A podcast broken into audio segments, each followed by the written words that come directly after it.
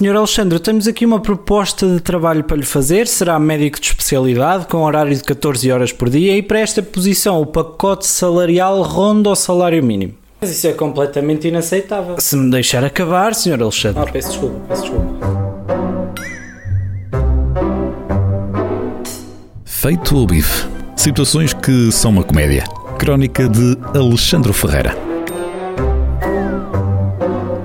Pois é, é que para além disso garantimos que a final da Champions seja realizada em Portugal duas vezes nos próximos dois anos. Opa, já podia ter dito então. Posso começar já? Epá, que sorte que têm os profissionais de saúde, quer dizer, só este ano, porque enfrentaram uma pequena pandemiazita, já receberam milhões de pessoas a bater palmas e agora a final da Champions. Epá, se é assim que o Estado quer fazer a distribuição dos rendimentos, pá, por mim tudo bem, mas eu acho que não há de faltar muito para as outras classes trabalhadoras se aperceberem da injustiça que isto representa.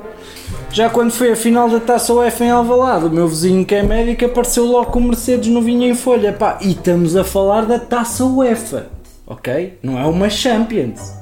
Pá, mas pronto, é assim que anda este país, o que é que de fazer?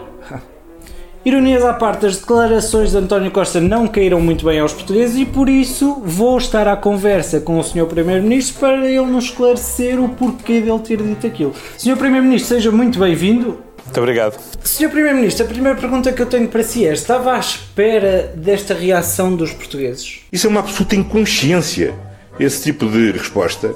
E essa mesquinhez recorrente eh, é mina completamente mas tem noção que a final da Champions League não é assim lá grande presente para recompensar os profissionais de saúde, certo? Olha, esse discurso é repugnante e a expressão é mesmo esta, repugnante. Oh, oh António, tem lá calma, meu, então estamos a falar, então. Repugnantes porquê? Vais, vais, vamos quê? Vai, vai, vai subir o salário por causa disso? Não. Vai ser mais fácil o acesso ao crédito? Não. Podemos ir ao supermercado e levar coisas para casa e dizer que a Champions é que paga? Também não. Epá, então para lá com essa atitude de Robin Hood que tira dos ricos e dá aos pobres. É o super-homem. Ah, o super-homem, ok. Peço desculpa, senhor Primeiro-Ministro. Oh, espera lá, oh António, agora é só aqui entre nós, pá. Mas trazer a Champions a Portugal, no fundo é um presente para vocês próprios, ou não?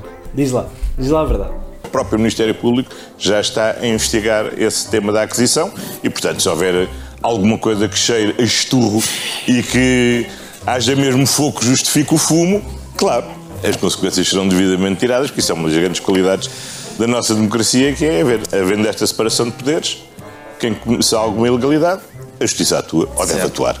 Muito bem, Sr. Primeiro-Ministro, já vi que não vamos mais longe, portanto, muito obrigado por ter vindo esclarecer uh, aquilo que disse. Bom, com isto o conselho que fica é simples: acabem a vossa relação com o governo, porque ele oferece presentes que no fundo sabe que ele é que vai usar. E já que o FaceApp está de volta, sugiro aos criadores que lancem uma funcionalidade que dê para trocar as caras por pedaços de madeira. Assim ao menos conseguimos ver a cara de pau dos nossos políticos. Feito o bife. Crónica de Alexandre Ferreira.